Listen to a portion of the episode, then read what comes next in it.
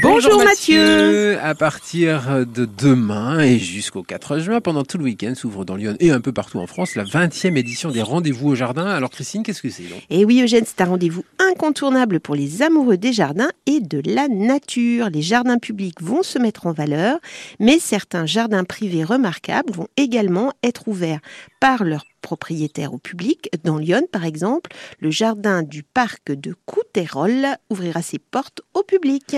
Est-ce que l'entrée des jardins est payante alors Et non, pendant- durant ce week-end, l'entrée des jardins est totalement gratuite, avec en plus cette année un joli thème, celui de la musique dans les jardins. Chants d'oiseaux et chants d'insectes vous attendent.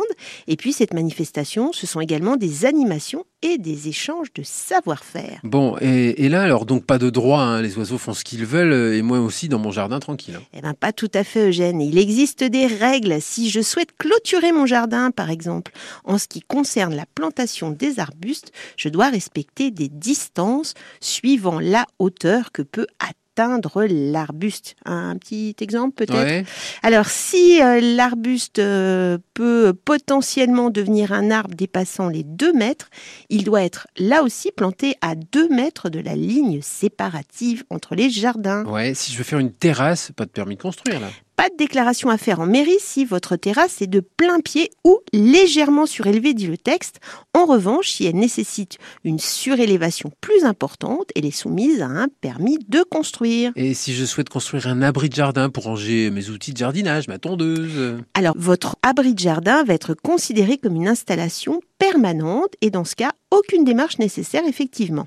Et pour une fois, ça a l'air très simple, dites donc. Eh ben non, Eugène, là Ah. aussi, il y a une exception. Si votre abri euh, ne dépasse pas 12 mètres de haut et 5 mètres carrés de superficie au sol, pas d'autorisation, mais dans le cas contraire, il vous faudra faire une déclaration préalable de travaux, voire même demander un permis de construire. Et est-ce que certaines plantes sont interdites dans mon jardin? Pas réellement. On pense souvent que certaines plantes comme le pavot somnifère, l'absinthe, la digitale ou le tabac sont interdites. En fait, non, leur plantation est légale, mais elle peut s'avérer dangereuse, notamment pour les animaux domestiques. Mais je dis ça, Je dis rien.